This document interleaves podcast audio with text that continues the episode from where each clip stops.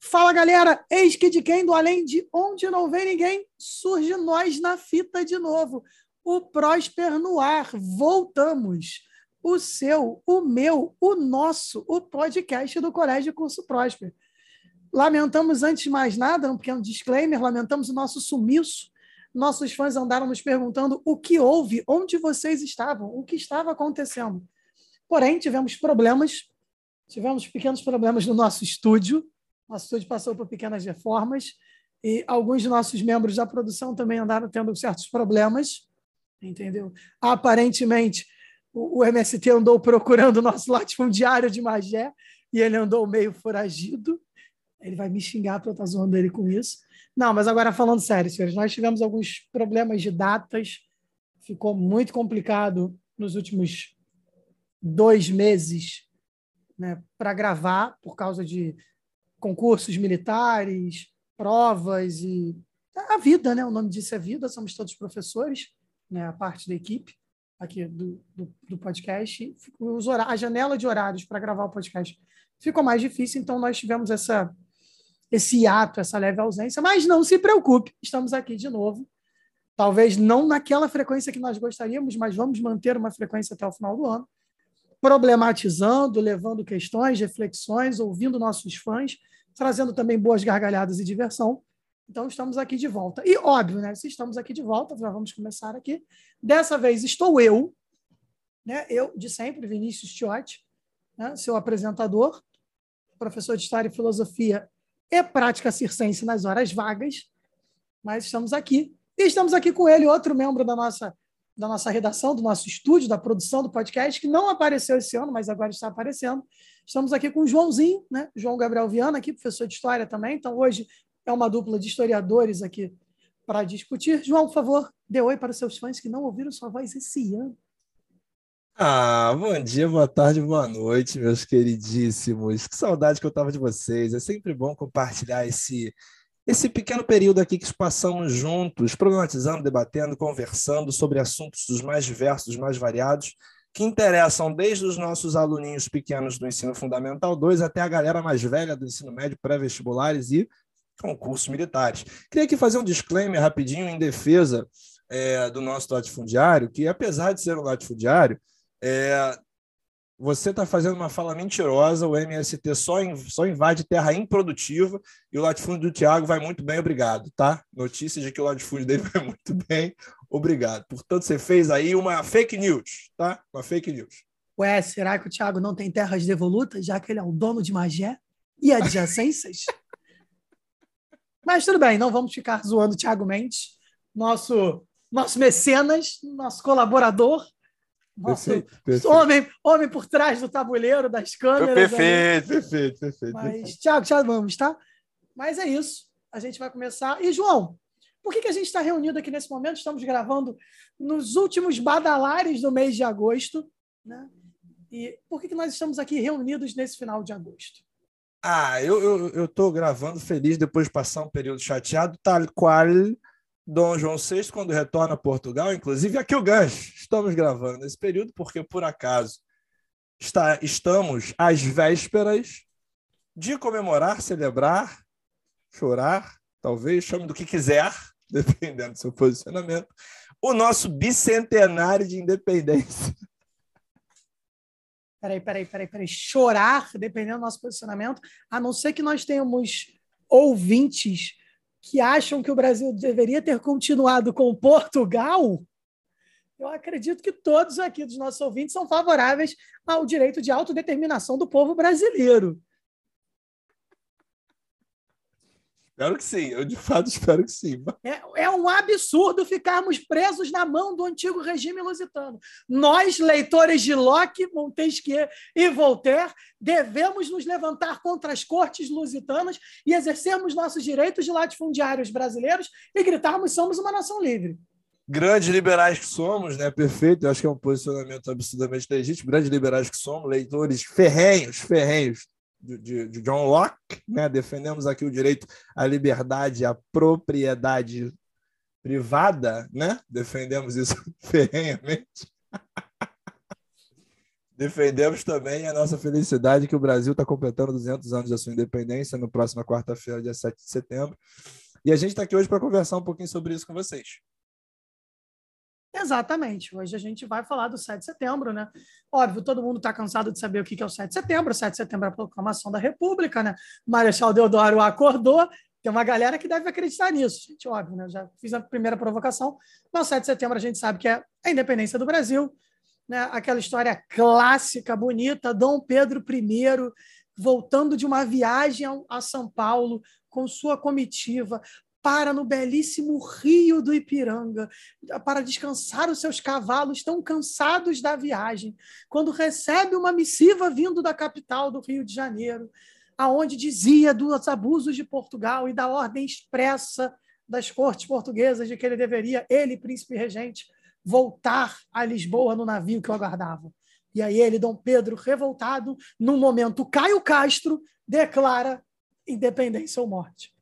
Você pode perceber o meu deboche nisso tudo, é porque a gente sabe que, que a fala oficial é essa, que Dom Pedro está descansando durante a viagem, quando recebe mensageiro, e no meio das tropas, no meio dos populares que ali em volta ficavam, declara a independência, dá o, bravo do, o brado do Ipiranga, né? o independência ou morte. E aí a gente fica independente.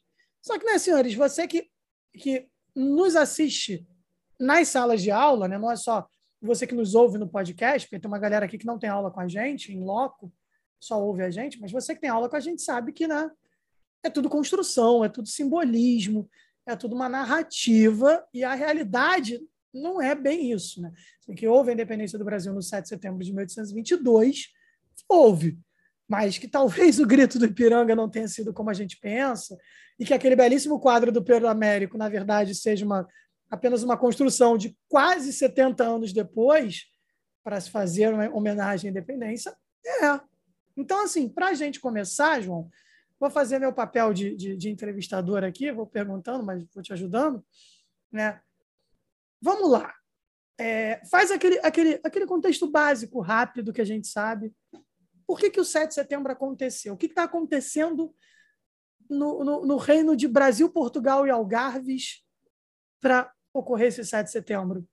Você já começou citando aí uma coisa fundamental, que é a elevação do Brasil a Reino Unido de Portugal e Algarves. Mas eu retornaria um pouquinho mais para 1808, com a chegada das cortes portuguesas aqui. Bom, em resumo, Napoleão Bonaparte estava lá na França, estava tentando se tornar superpotência, decretou o tal do bloqueio continental, Portugal descumpriu.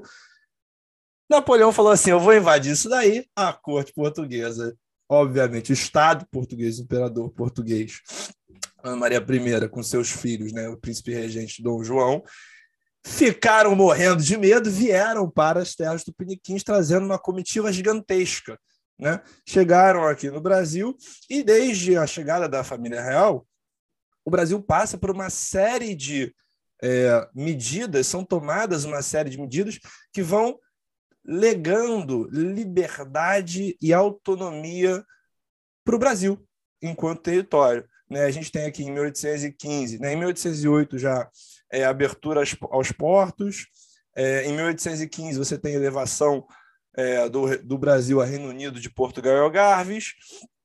E, obviamente, você tem a paixão, e aí a gente pode falar assim, a paixão de Dom João VI por essas terras, né, que é muito emblemático no nosso processo de independência. Tá? E aí você tem em 1820 a Revolução Liberal do Porto, que se inicia é, para quê? Para justamente uma revolução, obviamente, uma revolução de caráter liberal, para estabelecer uma monarquia constitucional em Portugal, abolindo o absolutismo português e intimando Dom João VI a retornar a Portugal. Isso gera, obviamente, é, um, uma contradição muito grande, que é a Revolução Liberal do Porto, ao mesmo tempo que declara a necessidade de uma monarquia constitucional para Portugal com o retorno de Dom João, ela pretende recolonizar o Brasil, que passa quase 20 anos experimentando uma liberdade que nunca antes na história desse Reino Unido havia sido experimentado. Obviamente, isso gera um problema muito grande. Né? E aí você começa a ter um movimento de radicalização em prol da independência dessas terras aqui. é isso aí. Eu vou primeiro avisar que João estaria reprovado na História do Brasil 3. Eu não lembro se é História do Brasil 3 ou se é História do Brasil 2, na Faculdade do Estado do Rio de Janeiro. Minha professora teria surtado com o João quando o João falou a palavra fuga. Fugiram. Minha professora teria surtado, mas surtado a senhorinha coitada dela, especialista em período joanino, passou meses, cara, ela a, a, a Lúcia Bastos é uma das maiores especialistas é, é, em período joanino no Brasil, né? Ela, eu tive aula com ela na época do bicentenário do período joanino, em 2008. Então, ela estava, na verdade, ela estava voltando de licença, porque ela teve que ir para Portugal para uma série de coisas. Ela, há pouco tempo agora, andou envolvida é, numa questão de que ela se recusou a receber uma medalha super importante aqui do Rio de Janeiro, porque, além dela e outros historiadores que iam ganhar essa medalha, ia ganhar um político que a gente sabe que andou aí meio preso, que andou falando algumas coisas em relação ao ministro do Supremo, um político daqui do Rio de Janeiro, né?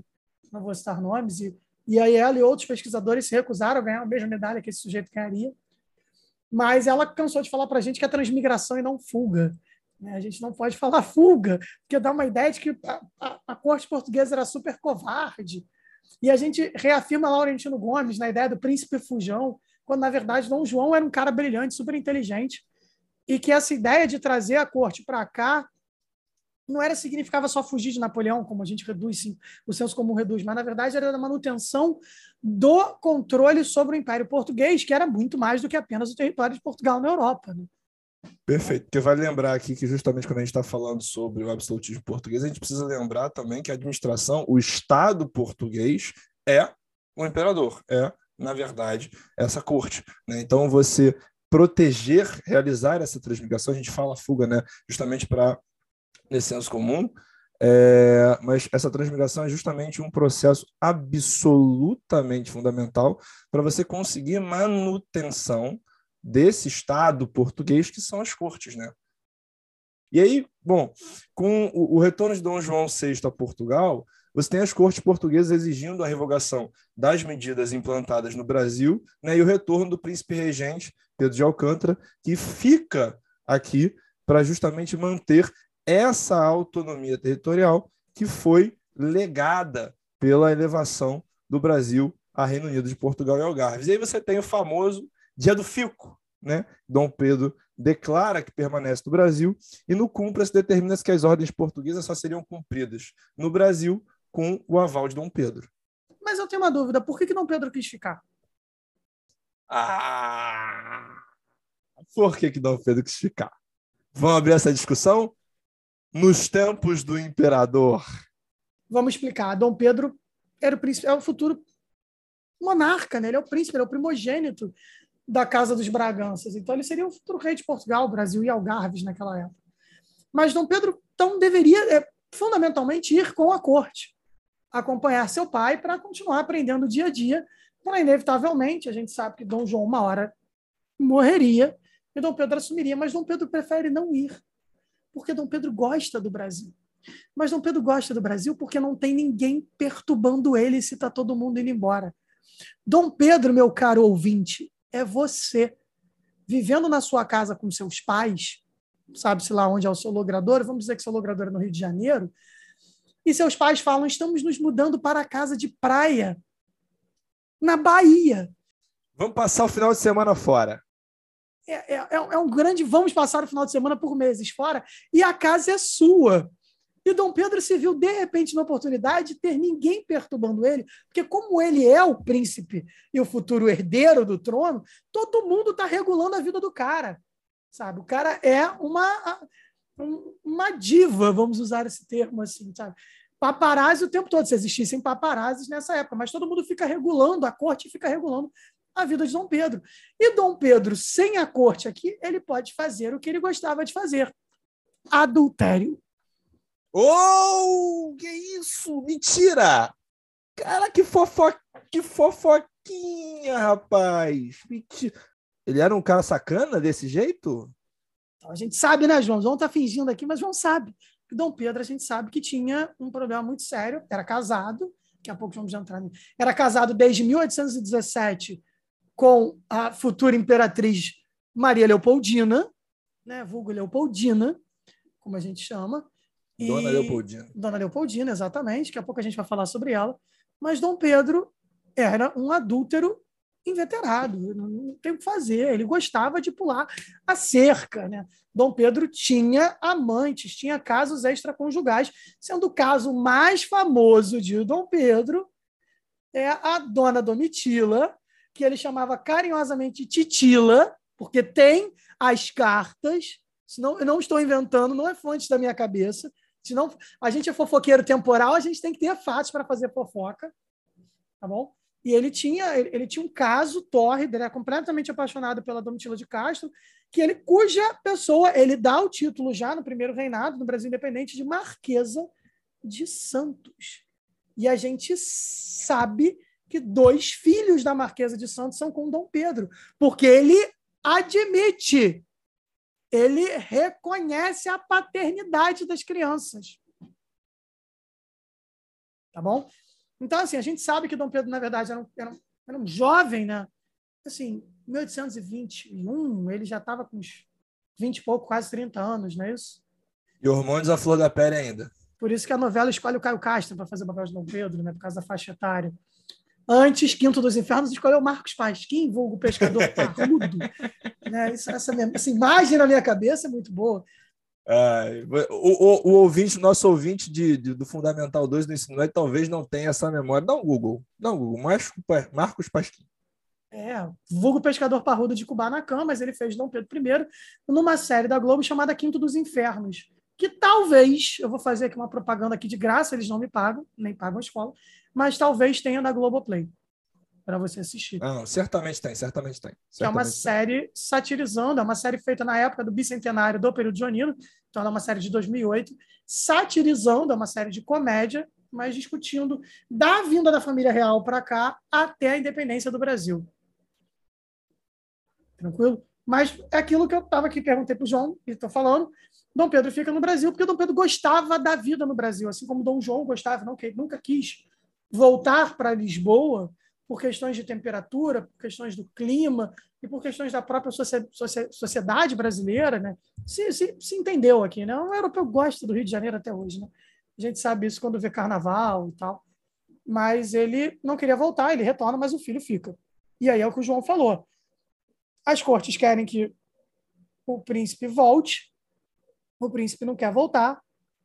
As cortes querem que o Brasil volte a ser uma colônia, o Brasil não quer voltar a ser uma colônia, e aí a situação vai ficando sustentável, a elite brasileira vai percebendo que não tem jeito, e aí, ainda em 1821, essas conversas ganham muita força no Brasil inteiro sobre a possibilidade de uma independência. Né? Não é uma coisa que vai ser discutida só no Rio de Janeiro, mas pelo contrário, se discutia muito mais independência no Brasil no Nordeste. Né? A gente já tem em Pernambuco, em 1817, uma tentativa de separação que é a insurreição pernambucana, mas Dom João sufoca, e a gente vai ter núcleos, como a própria Bahia, que já começa a se organizar abertamente para uma independência. Antes do que a gente chama de independência tradicional, né? Dom Pedro e afins. Fale, meu nobre colega. E aí um trabalho curiosíssimo, um comentário muito importante para a gente fazer, né? É, é, a independência do Brasil, ela não se dá de maneira tranquila, tá? Processo de independência do Brasil não se dá de maneira mais, nada tranquila, porque você tem vários núcleos revoltosos que pretendem formar estados independentes, inclusive. Vem nesse processo de separação a possibilidade de se separar e fundar estados autônomos, tal qual acontece com nossos queridos amigos latino-americanos que era uma unidade colonial espanhola e acaba se desmembrando em várias e diversas repúblicas. Né? Você tem vários movimentos revoltosos, insurgentes e separatistas no Brasil, é, ao longo do século XVIII e do século XIX, que são sufocados justamente é, pela família imperial e no, nesse processo de independência, na intenção de manter uma unidade nacional, esse território extenso, colonial, que o Brasil tem legado. Mas antes, eu queria comentar, fazer um pequeno comentário aqui, o, é, que você abriu o, o, o podcast falando, para a gente tem fala, quando a gente fala do, do, do grito do Ipiranga, né, muito interessante, é, ele não estava re, retornando uma viagem de São Paulo, ele não estava retornando de qualquer lugar. Ele estava justamente visitando a tal da Marquesa de Santos. Ele estava visitando a Marquesa de Santos, voltando de Portugal, voltando de Portugal, perdão, voltando de Santos, para o Rio de Janeiro quando ele recebe a mensagem, quando ele recebe a carta de que é, as cortes portuguesas caçariam o título dele de príncipe regente. Ele se revolta, né? O, o, relato é muito curioso, né? E aí é isso que o senhor falou. É muito importante que nós, fofoqueiros do passado, tenhamos é, fontes para poder fazer essa fofoca. E aí tem o um relato é, é, de um padre que acompanhava a comitiva, padre Belchior Pinheiro de Oliveira, que relata o seguinte, abre aspas, Dom Pedro, tremendo de raiva, arrancou das minhas mãos os papéis e, amarrotando-os, pisou e os deixou na relva. Imagina que cena belíssima. Dom Pedro I não estava, tal qual a pintura do Pedro Américo de 1888, é, 66 anos depois da independência, retrata, arrancou das minhas mãos os papéis e, amarrotando-os, pisou-os e os deixou na relva. Caminhou alguns passos silenciosamente. De repente, estancou já no meio da estrada, dizendo: As cortes me perseguem, ora, coitadinho. Chamam-me de rapazinho, de brasileiro, pois verão agora quanto vale o rapazinho. De hoje em diante estão quebradas as nossas relações. Nada mais quero com o governo português e proclamo o Brasil para sempre separado de Portugal. E aí segue o relato e ele fala que minutos depois, diante da guarda de honra que esperava ele um pouco mais à frente, é, ele desbainha a espada que carregava para determinar será a nossa divisa de hora, de hora em diante, de agora em diante, né? independência ou morte. Né? É, é, é, é, então, e aí é muito importante a gente desmistificar o grito do Ipiranga, porque, primeiro, né, o rio Ipiranga, na verdade, era, era um riacho. É, pela própria geografia do, do local, você não tem a possibilidade do. A geografia da época, no local, você não tem a possibilidade do rio Ipiranga ser um rio de grandes proporções, então você tem um riachinho.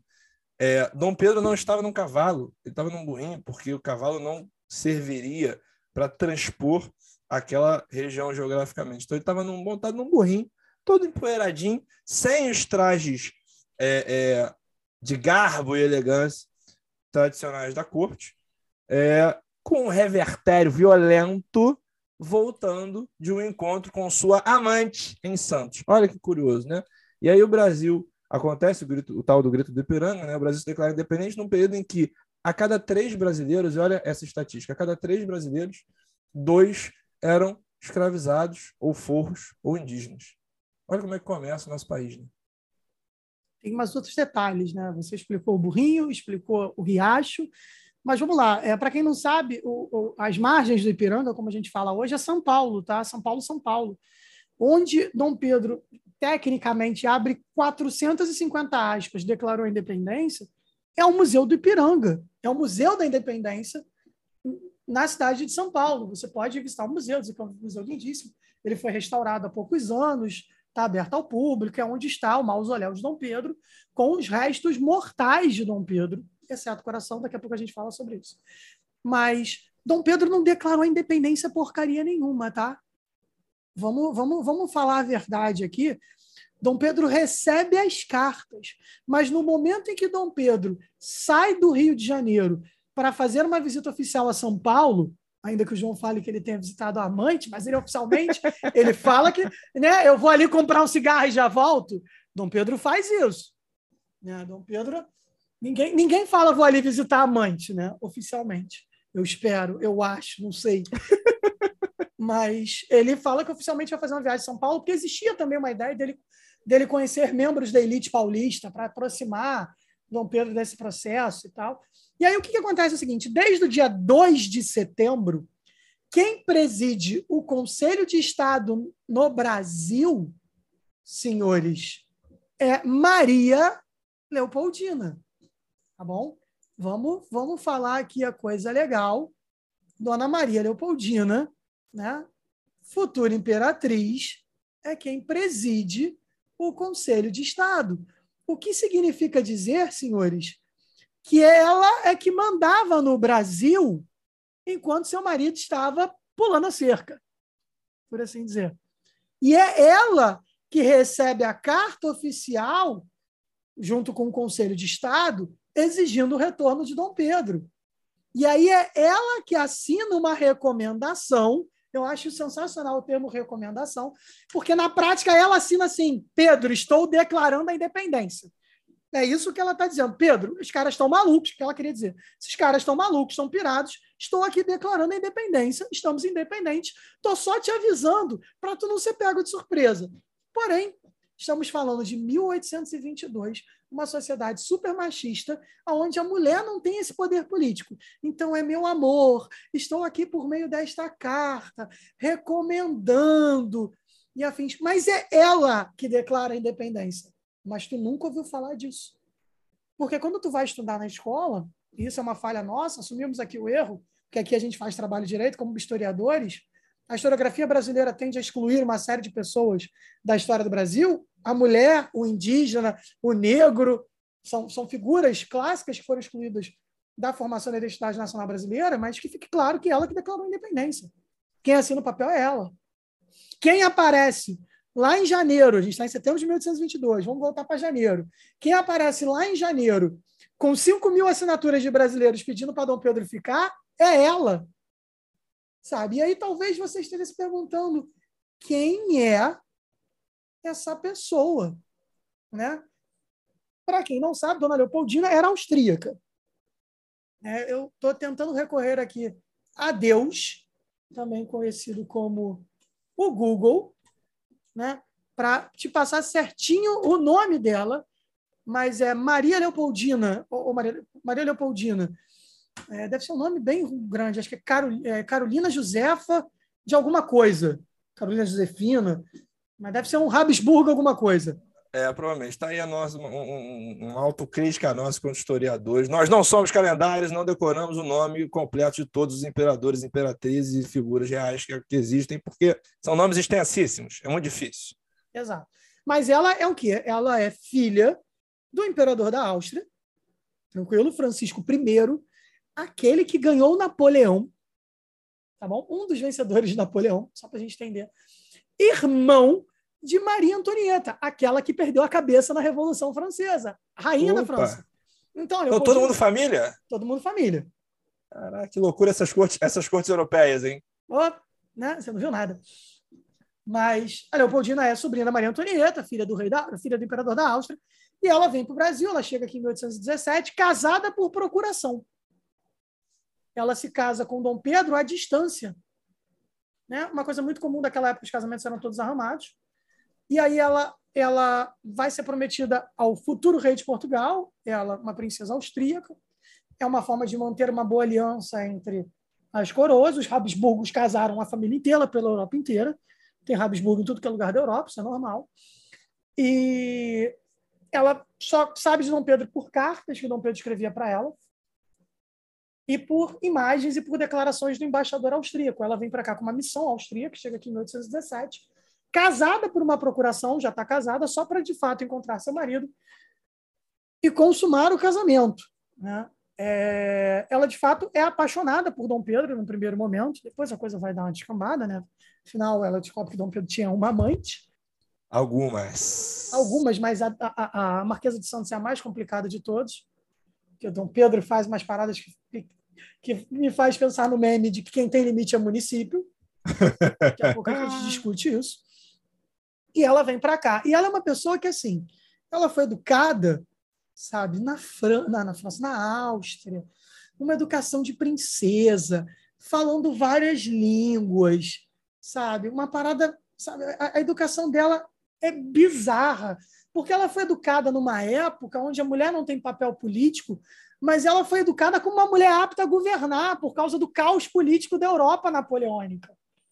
Então, se fosse necessário que ela assumisse o trono austríaco, porque, sei lá, o pai morreu e, e, e os irmãos mais velhos morressem, ela assumiria. Então, ela teve que ser educada para isso, que era raro para a época, tá, João? Isso é super raríssimo.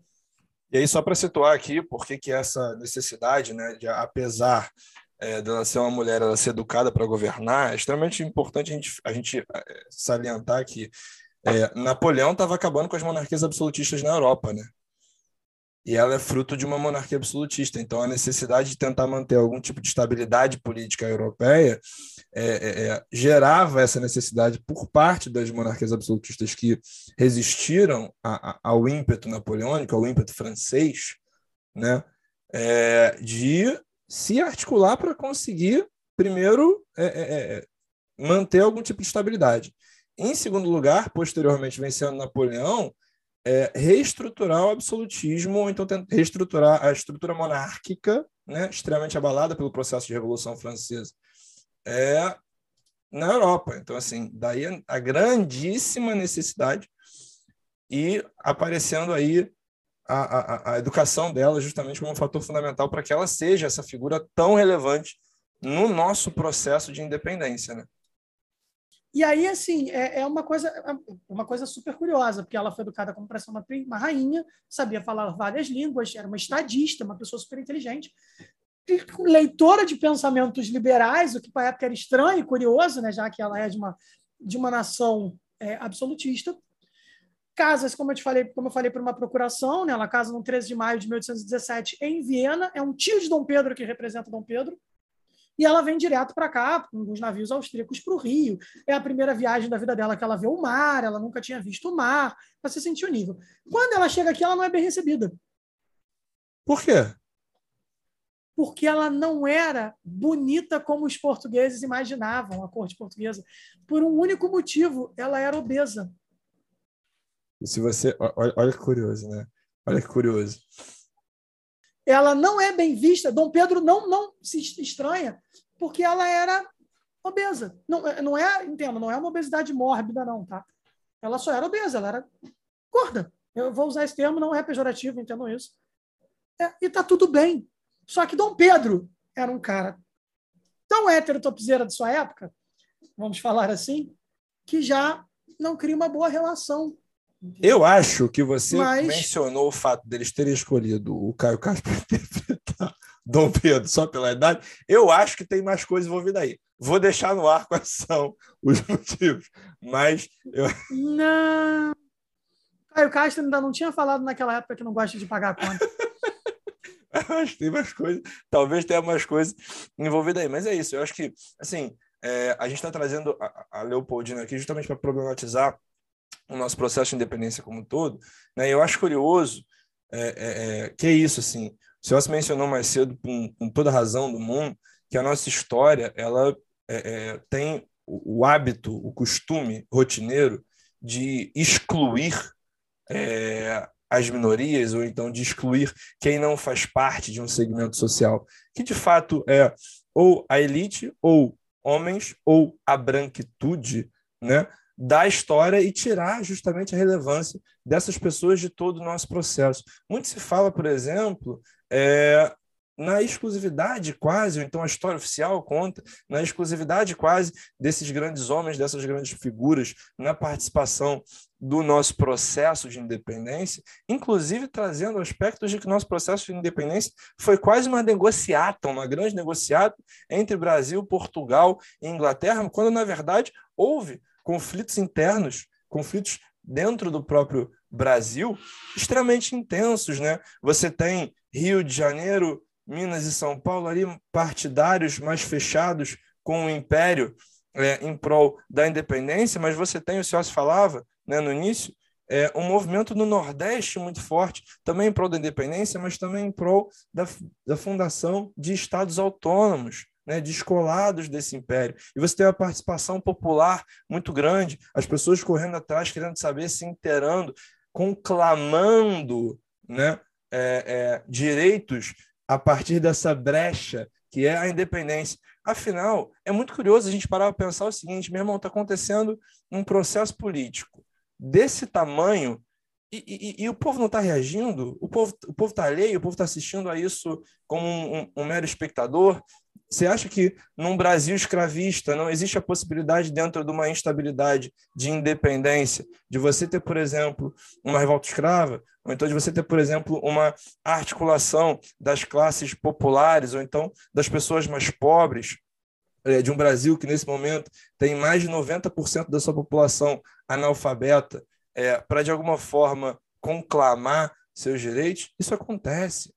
Isso acontece. Isso acontece, e aí que está o autoritarismo do nosso primeiro imperador começa a aparecer já aí, não só na Constituição, quando ele fecha a Constituinte em 1823 e, e, e, e, outorga a nossa primeira Constituição, a Constituição de 1824, mas já no nosso processo de guerra de independência começa a aparecer esse autoritarismo imperial, né? que já vai, desde a nossa independência, apagando, massacrando as classes populares. Né?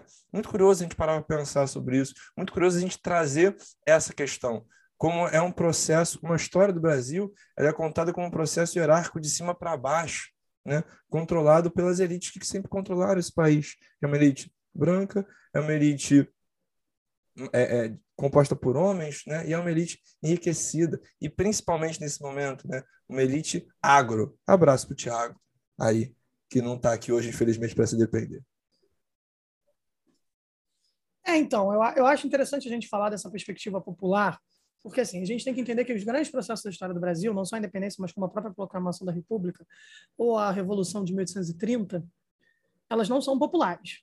Né? Eu acho que a, a, República é o mais marcante de todos. O Machado de Assis faz isso brilhantemente no Esaú e Jacó, explicando que a troca da monarquia para a República, né, do Império para a República, é uma troca de tabuleta, uma troca de letreiro, que no final das contas não muda nada para a população. Se a gente parar para pensar, a troca do Brasil independente a troca do Brasil, parte integrante do Reino de Portugal para o Brasil independente, também não traz impactos diretos para a população brasileira, porque esse é um processo dirigido completamente pelas elites. Então, as elites se beneficiaram, mas a, a população não se beneficia disso. Mas é, é, é, esse ponto que você falou. Você fala do autoritarismo de Dom Pedro, e é irônico isso, né? Porque a imagem de Dom Pedro para a gente da independência é muito ruim. Quando a gente pensa em Dom Pedro, se você perguntar para os alunos, e a pessoa que está nos ouvindo perguntar, todo mundo tem uma imagem melhor de Dom Pedro II do que de Dom Pedro I. Existem, obviamente, motivos para isso. Não é porque teve uma novela, não. Mas é primeiro que Dom Pedro I vai governar de setembro de 22 até meio de 31, quando ele abdica do trono. Então, ele, ele completa nove anos de mandato, mais ou menos, de, de, de reinado. Dom Pedro II vai de 1840 até o final de 1889. São 49 anos de mandato.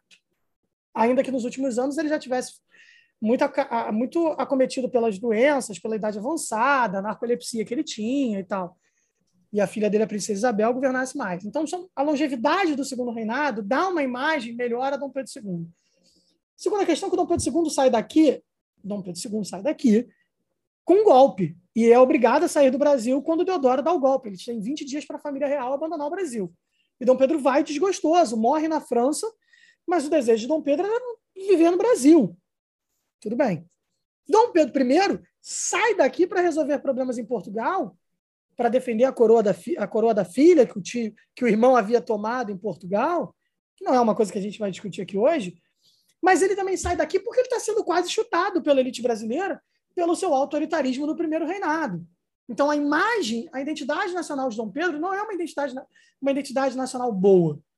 Dom Pedro, ironicamente, sai daqui como um vilão, como um tirano, como um autoritário, um cara que abusou de poderes, que fechou um congresso, impôs uma constituição pós-independência, que sufocou a Confederação do Equador e resistiu à, à, independência da Cisplatina. Mas Dom Pedro em Portugal é Pedro IV, herói nacional, um libertador.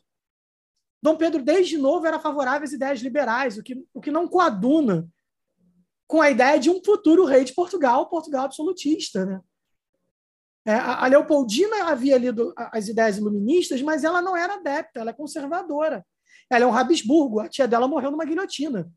Eles temem, né, qualquer Habsburgo, como qualquer rei tradicional na Europa, casa real na Europa, teme a movimentação popular. Assim como as elites brasileiras temiam essa movimentação popular, mais uma nação cheia de escravos, porque poderia virar um novo Haiti, que é um processo de dependência gerido pela população, pela maioria da população que é escrava. Extremamente violento. E também o próprio... citar, extremamente violento. Extremamente violento. É, e também pelo próprio Dom Pedro. Porque Dom Pedro, num primeiro momento, é reticente com a ideia de independência. Apesar de ser um liberal, ele é reticente com a ideia das elites. Mas por quê? Porque Dom Pedro não quer largar o osso, ele não quer, ele não quer flertar com a possibilidade de, por ele se envolver no processo de independência no Brasil, ele perdeu o direito ao título, ao, ao coroa portuguesa. Ele só faz quando não tem jeito. E, novamente, quem faz ele fazer a, a independência é a esposa. É o, que eu, é o que eu já falei hoje. A independência é no dia 7, formalmente. Mas a carta que ela manda para ele, que ele chega no dia 7, ela manda no dia 2. Então vamos lá. No dia 2, ela opta pela separação. 2, 3, 4, quer dizer, no 2, né? 3, 4, 5, 6, 7 ele recebe a carta, cinco dias depois. O Brasil já pediu, já, já se declarou independência em cinco dias. O homem da casa é o último a saber, que é Dom Pedro. Aí ele fala assim, fazendo a piada clássica, a palavra final é do homem, sim, senhora. Faremos a independência. E aí, até ele chegar no Rio de Janeiro para cá, pode botar mais quatro dias aí. Entendeu? Quatro, cinco dias. Então, é uma coisa complicada.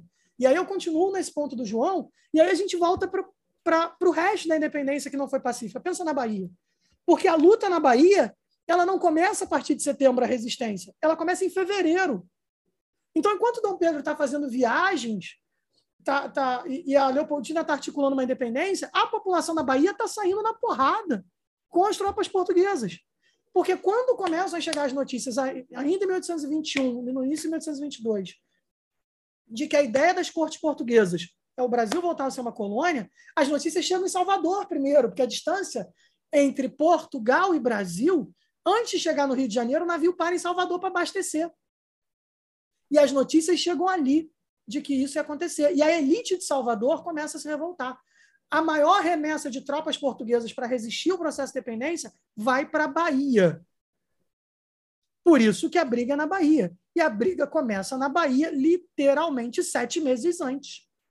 E outros polos também, né? Você tem o Pará, que é um grande polo de resistência ao processo de independência, e Maranhão, a mesma coisa, né? Você tem partidários portugueses na região Nordeste que vão, meu irmão, lutar com residentes para tentar segurar o, processo colonial. É, é muito interessante a gente pensar sobre esse ponto, né?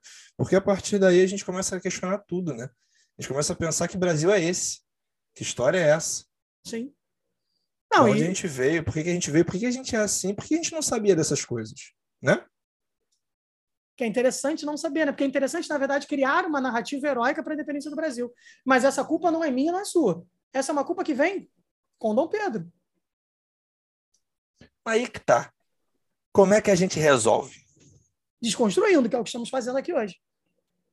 O trabalho que a gente está fazendo é desconstruir. E aí, o que, que o nosso ouvinte tem que fazer então agora? Bom, ele está ouvindo a gente, já está fazendo um bom caminho, ele está problematizando. Ele pode levantar isso quando o professor dele chegar na sala de aula, por exemplo, e falar uma parada e falar assim: pô, mas não tem uma questão de que na Bahia resistiu? Não tem uma questão disso? Ele pode se questionar quando ele vê uma notícia, por exemplo, de que mandaram o coração de Dom Pedro para cá para comemorar o bicentenário da independência. Eu acho o gesto português bonito. Eu entendo a questão tradicional. Eu acho interessante a postura de Portugal. É, vamos, vamos lembrar que é o, o país colonialista. Né? A gente não pode esquecer disso. Mas tem muito problema no Brasil. A culpa de Portugal é muito grande no cartório. Não passaremos o pano. Eu acho muito bonito esse pensamento descolonial, ou, ou tentando tirar o passado, minimizar o passado que Portugal está envolvido, falar, não, é, a gente aceitou a independência do Brasil e tal, então vamos comemorar como as nações amigas. E aí manda um coração para cá. Sim, eu acho simbólico, bonito. Por que, que mandaram o coração para cá? Porque Dom Pedro, quando morre em 1834 em Portugal, ele pede para que o coração dele fique em Portugal. E aí estava num convento, não é isso? É, ele estava na igreja de Nossa Senhora da Lapa, guardado por uma, guardado por uma irmandade. Porque é um pedido dele moribundo. Dom Pedro morre de tuberculose. Então, não é tipo assim, de repente infartou, morreu. É, uma morte, é um processo complicado. Tuberculose é a doença que mais matou no século XIX no, no, no mundo, né? na Europa principalmente. É uma doença típica do século XIX era a tuberculose. E, e aí ele pede isso, mas o corpo de Dom Pedro veio para cá. Eu não sei exatamente quando os restos mortais de Dom Pedro vieram para cá, mas está no Museu do Ipiranga, o mausoléu de Dom Pedro, com restos mortais, exceto o coração. E assim como está o mausoléu da Imperatriz Leopoldina, né? apesar de ela ser austríaca, ela tá, os restos mortais dela estão enterrados aqui, assim como os restos mortais de Dom Pedro II estão em Petrópolis, e de sua esposa, Dona Maria Teresa, e da Princesa Isabel. Então, é um gesto simbólico trazer o coração, porque é o coração do cara que fez a independência. E é simbólico também para pensar que o coração dele não está aqui. Olha aí, né? O coração dele não está aqui, o coração dele vem para cá. Mas onde é que o coração dele está? Gente, para para pensar nisso. A nossa independência, a independência brasileira é proclamada por um português.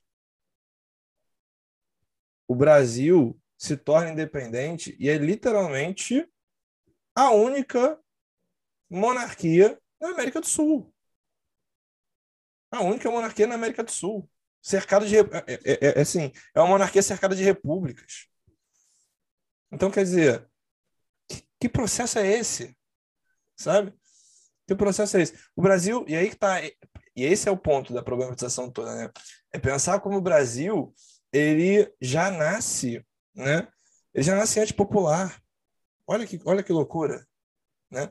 E aí, quando eu trago, quando eu falo, por exemplo, assim, ó, é, houve uma movimentação popular como tentativa de resistência ou então de reivindicação de direitos numa brecha política.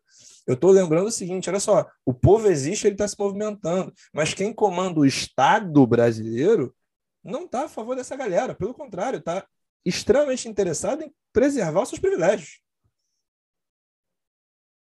Tanto que o Brasil é visto com extrema desconfiança desde sua independência pelos nossos irmãos latino-americanos.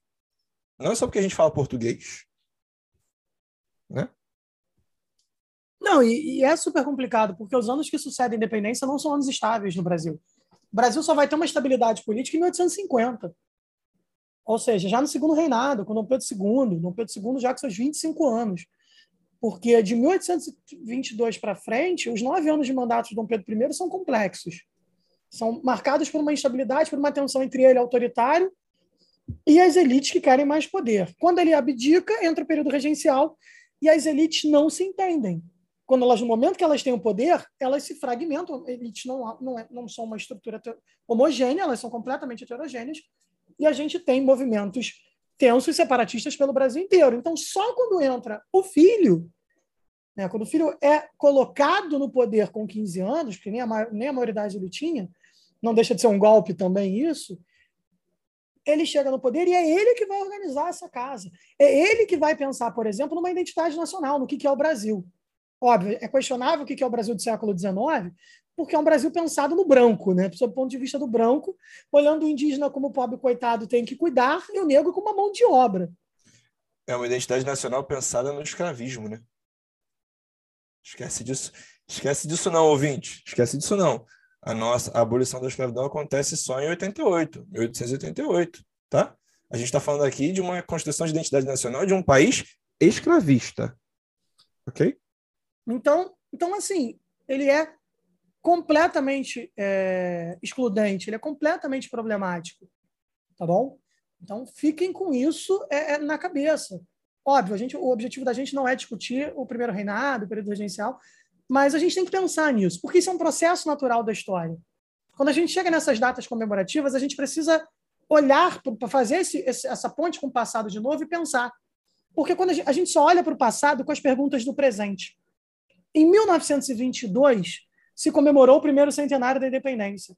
E aí o Brasil republicano, ironicamente, já no final do mandato, no Epitácio Pessoa, é o final do governo do Epitácio Pessoa, não é isso? É. Ao final do governo do deputado Pessoa para o Arthur Bernardes, está naquela troca ali. É, a República, que já está consolidada no poder, faz uma, uma, uma boa imagem já para a monarquia. E aí faz uma feira internacional de ciências e faz um pavilhão brasileiro para exaltar essa independência.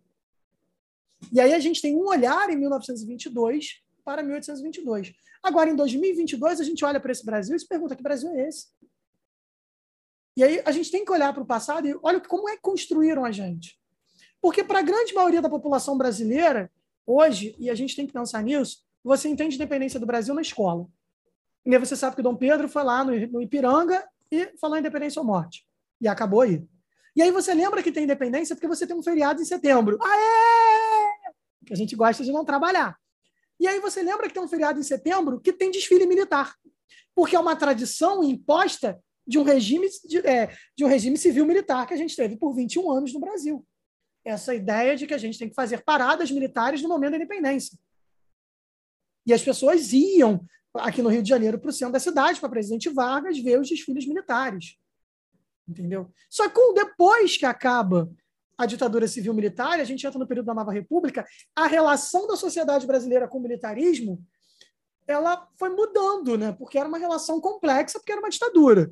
E aí foi uma relação meio velada, um ressentimento de grande parte da população, uma outra parte da população que, que acha né, que a ditadura foi algo bom, não vou entrar no mérito dessa discussão, e, mas essa força dessa demonstração de poderio militar ela foi se perdendo. Os desfiles continuaram, mas foram sendo cada vez mais esvaziados. E aí, agora que a gente para para pensar no bicentenário da independência do Brasil, ele entra num período muito complexo da própria história do Brasil contemporâneo.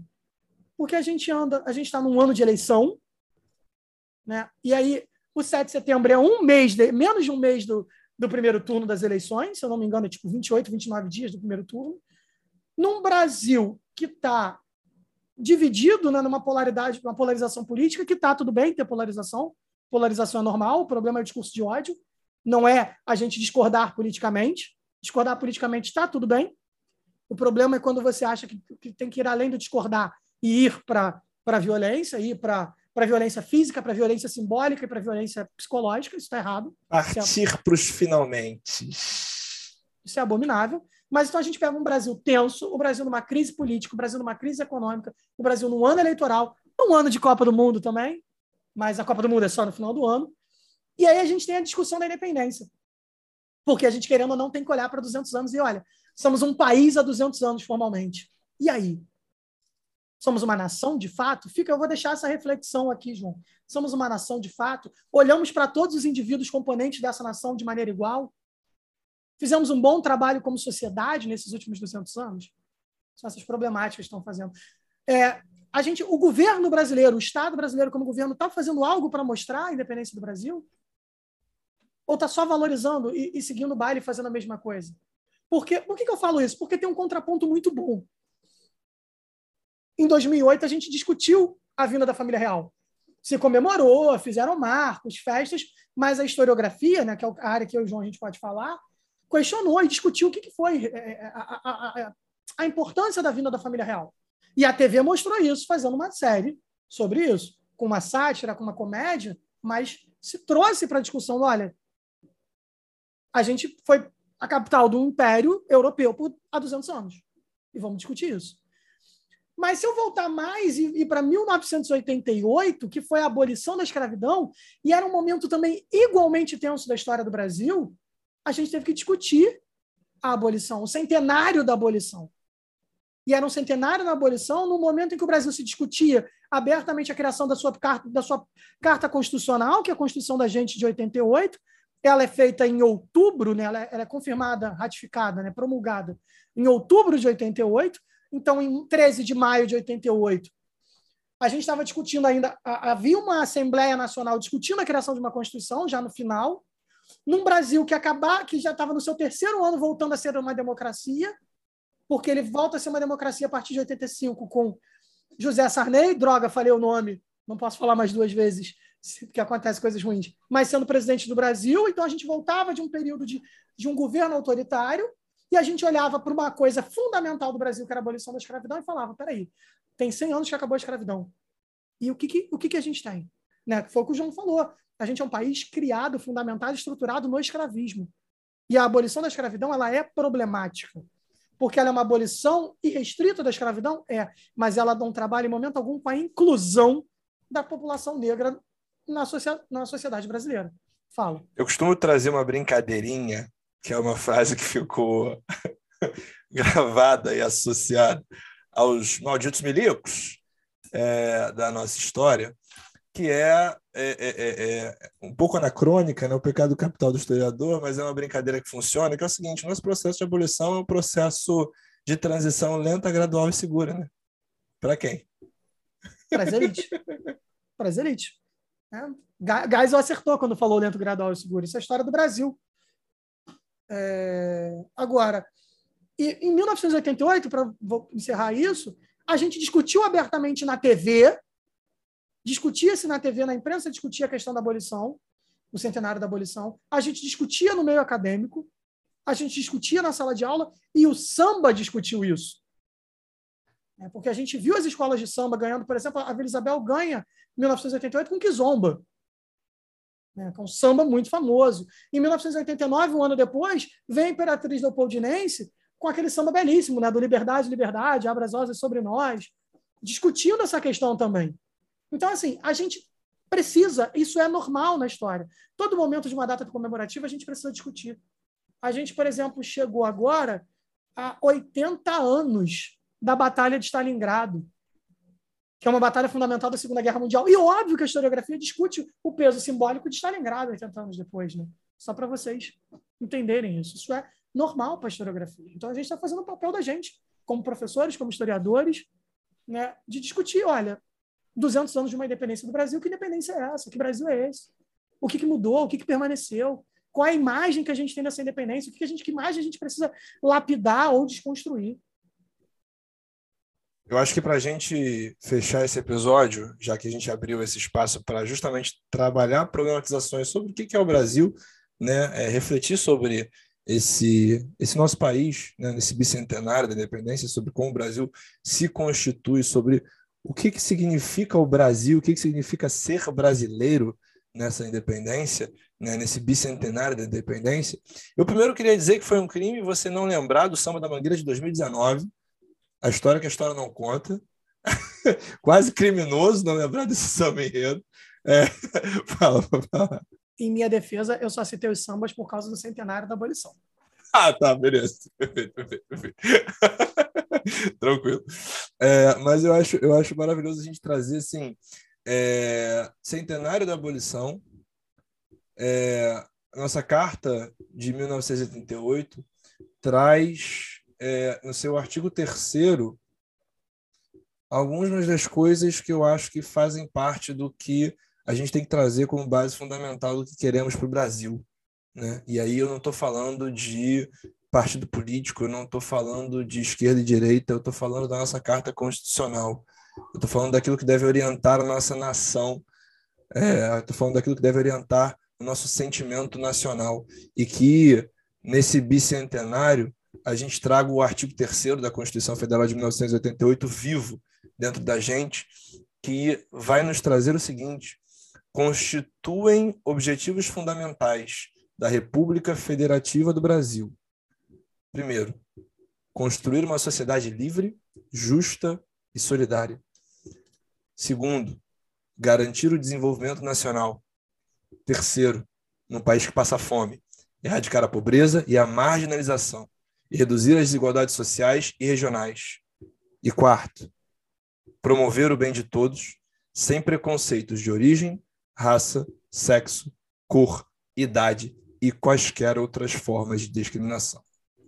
Parabéns para o Brasil pelos seus 200 anos de independência. É isso, eu acho que o João fechou o podcast de uma maneira brilhante. Eu gostaria que você, obviamente, né, esse podcast está saindo numa segunda-feira, antes da independência, mas eu, no 7 de setembro, depois que você já ouviu esse podcast, tá curtindo o feriado, tá pegando uma praia, ou tá em casa com a família, com os amigos, com a namorada, sei lá, com quem você gosta. Não pensa nisso, pensa que, né, 200 anos. Tô tendo esse feriado, tô tendo esse descanso nessa quarta-feira, porque há 200 anos a gente resolveu se construir como nação. E talvez essa construção de nação de 200 anos atrás, talvez não, eu tenho certeza absoluta que essa construção de nação de 200 anos atrás não tem nada a ver com a nação que a gente se construiu hoje. E que talvez a gente precisa defender mais do que nunca que construção de Brasil é esse, que Brasil é esse que a gente quer. Tá bom? Com isso eu me despeço, óbvio, né? João, suas palavras finais aqui? Me despeço também, é, aproveitando para dizer e agradecer a você, ouvinte, que nos ouviu até aqui agradecer pela sua paciência, pelos comentários, pedir para que você não esqueça de espalhar a palavra, que você compartilhe o Próspero no ar, compartilhe o nosso podcast para ajudar é, a espalhar essa palavra e essa desconstrução que a gente humildemente tenta promover aqui. Não somos os donos da verdade, mas estamos aqui tentando justamente cumprir né, o nosso artigo terceiro, o nosso dever constitucional enquanto professores. Então, nos ajude nessa bela missão que nos propusemos a fazer aqui hoje, tá? Um beijo no seu coração. É isso, senhores. Com isso, nós nos despedimos. O Gostaríamos de lembrar que nós voltamos, né? O Próspero Noite está de volta, apesar de sua ausência nos últimos dois meses.